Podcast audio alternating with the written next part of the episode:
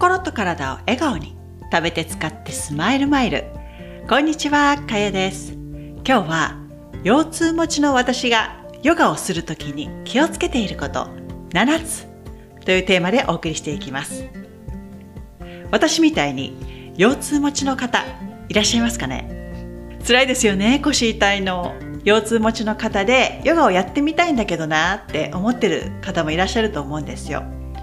腰痛持ちだとヨガやっちゃいけないのかなって、え思う方もいらっしゃるんですね。そんなことはなくてですね、もう本当に重度の腰痛がある方は、まあね、きちっとお医者さんに確認してからヨガとかされた方がいいと思うんですけど、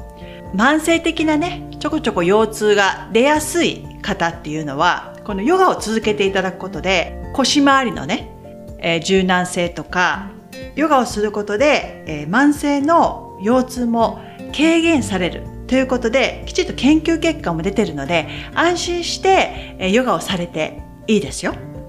私みたいに腰痛を持っていて、ヨガをやるときには、少しやっぱりアジャストメントといって、こう、軽減したり、気をつけたり、えー、しなきゃいけないことが、やっぱり多くあるんですよ。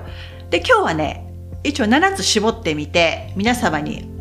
ポンポンポーンとお伝えしていきますので、よかったら参考にされてください。まずちょっとですね、お伝えしたいのが、この腰痛持ちの人が特に注意を払っていただきたい骨があるんですよ。それは、仙骨とね、仙腸関節。ここなんですね。これは背骨の一番下にあるペターっとした骨があるんですよ。触ってみるとわかるんですけど。お尻のこの割れ目のところかなちょうど。でこのペターってした骨これが仙骨でこの両側にですね仙腸関節がついてるんですよ。この仙骨と仙腸関節にね、えー、ついている靭帯があるんですけどここの部分この靭帯がもともとね緩い人とかいるんですよ。でこの仙腸関節は上半身と下半身を結ぶ安定した関節なんですね。で、ほとんど動かないんですよ。でも、ヨガで背骨を動かすことで、この仙腸関節っていうのは一緒にこう、ついてくるんですよ。背骨を動かすと。で、ここの靭帯が、ね、やられちゃうと腰に痛みが出やすくなるんですね。説明が長くなってしまいましたが、最初の1番目。まず私が気をつけていることは、膝を曲げるということ。これね、立っているヨガで多いと思うんですけど、立った位置から体をね、前に倒したりする時があるんですよ。で、こういう時にお尻の筋肉ですよ。お尻の筋肉とか太ももの後ろの筋肉をピーンと張りすぎてしまうと、この腰にね、負担がかかるんですよ。で、足をね、まっすぐ伸ばしたまま前に屈曲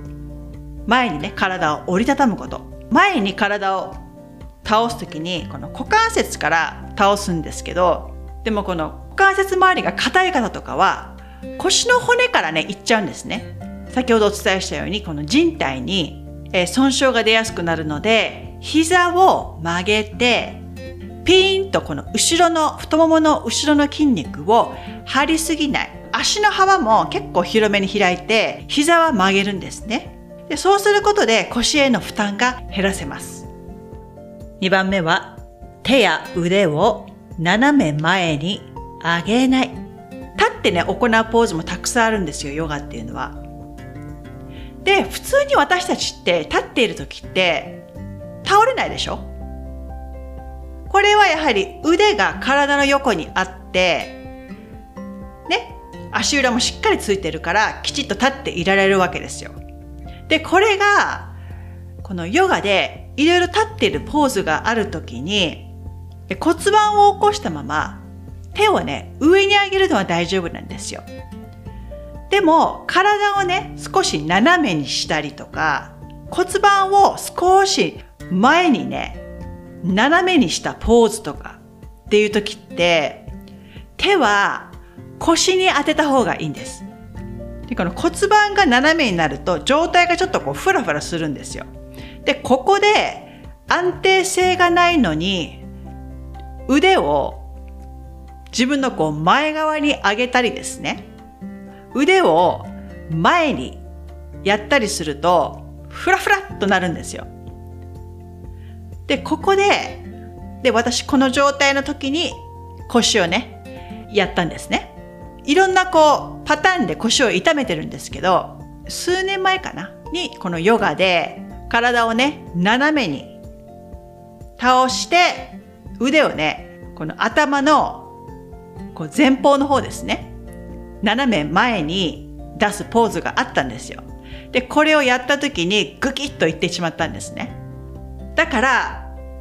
骨盤を前に倒している時とかですね。安定性がちょっとこう、心配だなっていう時は、無理に腕は上げなくていいです。手はね、腰に当ててやった方がいいですね。で、3番目。3番目は、このツイストで骨盤を固定しないっていうこと。どういうことかっていうと、特にこの座って体をねじるポーズです。この時にあぐらの姿勢でもし左手を右膝の前に持ってきて右側にこうツイストするっていうポーズがあるとします。で、この時っていうのは右側にツイストする時に左側の骨盤を床にこのしっかり固定しすぎてしまうと仙腸関節周りとかですね人体が緩いともう過度にねツイストしている方向に人体がビューンと伸びやすくなるんですよ。で、これをずっと行っていると、徐々にこの仙腸関節周りの人体ですね、に、影響が出てきてしまって、痛みが出てくるんですよ。だから、背骨をねじっている方向に骨盤も緩やかに、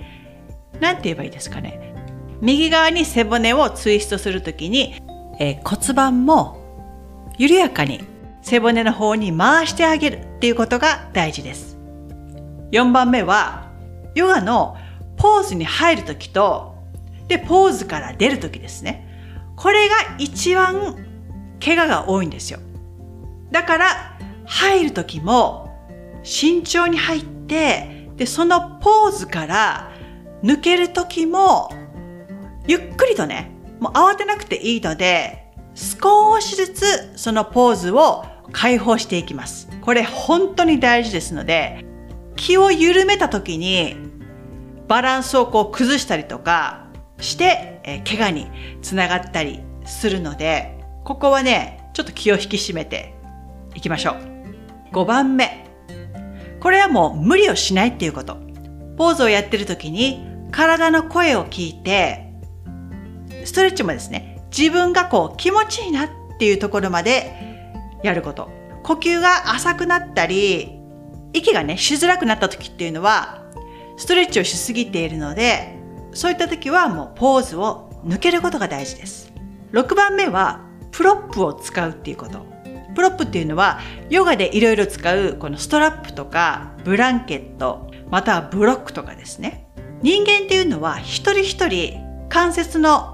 ね、付け方とか人体が緩めの方だったり、ちょっと硬めの方だったり、ハムストリングス、この太ももの後ろの筋肉が硬い人とかいるんですよ。だから、この道具を使って腰痛を軽減したり、自分が心地いいポーズになるように、この道具で調節しながらあやっていっていいんですよ。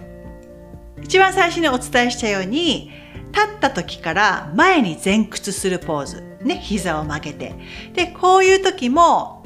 あなたの足の前にすぐブロックを置いて、えー、前屈した時にそのブロックの上に手を置いてもいいんですよ。で使い方も本当に今ほら YouTube にもいろいろ載ってますよね。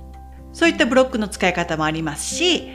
例えばブランケットを使う場合は座って前に前屈を行うときは、ブランケットを折ってですね、でその上に座って前に体を折りたたんでいくと、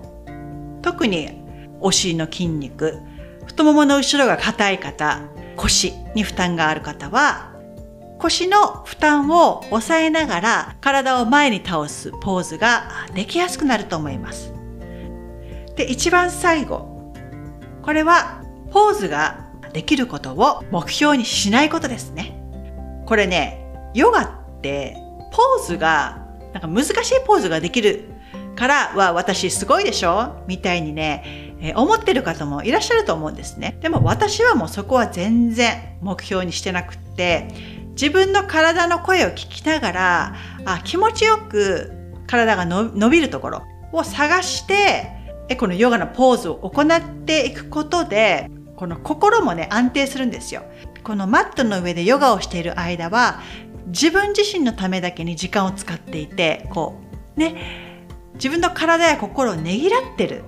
感じがするじゃないですか。でそれがすごく落ち着いて、だから私はそのヨガの時間が本当に大好きなんですよ。ポーズができることを目標にしてしまうと、自分にこう無理に今日はここまで体をこう伸ばすぞとかね、無理をしちゃうわけですよ。だからそこに自分の笑顔を入れないことが私は大事だと思っています。腰が痛いとどうしてもね、動かなくなってしまうんですよね。動かないと腰痛がもっとひどくなる可能性もあるので、ヨガはね、一日ちょっとでもいいので動いてあげる。体全身っていうのは全部つながってるので、腰だけでやってもあまり意味はないんじゃないかなと思うんですね。でもまあ腰のストレッチをやってあげるだけでも血行も良くなりますしいいとは思いますけど体っていうのは全身全部ね骨や筋肉とか人体全部つながってるので一つの部分を調節したからといって劇的に良くなるわけではないんですよ。体っていうのはほら大体も動くようにできてるんですよ。日々あなたがどのように体を動かしているかで、どんどん癖がついてきてしまうんですね。だからその部分をリセットするためにも、ストレッチとかヨガですね、をやっていくことをね、お勧めします。あまりヨガを習慣にされていない方とかは、夜お風呂とかシャワーから上がった後に少しずつストレッチをやっていくといいと思います。普段ね、運動されていない方がいきなりやってしまうと、やっぱ運動されていない方っていうのは結構様々な部分が硬いんですよ。だからいきなり伸ばそうとするんじゃなくって、徐々に少しずつね、やっていくことが大切だと思います。ではおさらいしましょう。腰痛持ちの私がヨガをするときに気をつけていること。1番目、膝を曲げて太ももの後ろの筋肉やお尻の筋肉、で仙腸関節に、負担がかかりにくいようにしてあげる。2番目手や腕を斜めに上げないこと。骨盤を斜めに倒した立位のポーズですね。手は腰の横に添えてあげた方が安定性が増します。3番目座って行うツイストで骨盤を固定しないということ。例えば右側にツイストするときは左の骨盤を床にグッとつけないで背骨が回ってる方に軽く回してあげることが大事。4番目、ポーズに入るときと抜けるとき、慎重にやりましょう。5番目、体の声を聞いて呼吸が浅くなったり、息がこう、ちょっとね、苦しくなったり、自分のこの普通の呼吸ができなくなった時はそのやっているポーズをやめること。6番目えプロップを使う。ブランケットやストラップブロックなどですね。を使って自分が心地よいポーズができるようにこういった道具を使って調節してあげましょう。7番目ポーズができることを目標にしない。ヨガは自分とつながる大切な時間です。あなたの体の声を聞きながら、今、自分ができることをやっていくことがヨガなんですね。だからそこに自分のこうエゴとか欲求、そういったものを入れて自分をプッシュしないでください。よかったら参考にしていただけると嬉しいです。正直他にもあげればたくさんあるんですけど、今日は7つで終わりにしておきましょう。それでは最後まで聞いていただきありがとうございました。また次回に。チャオ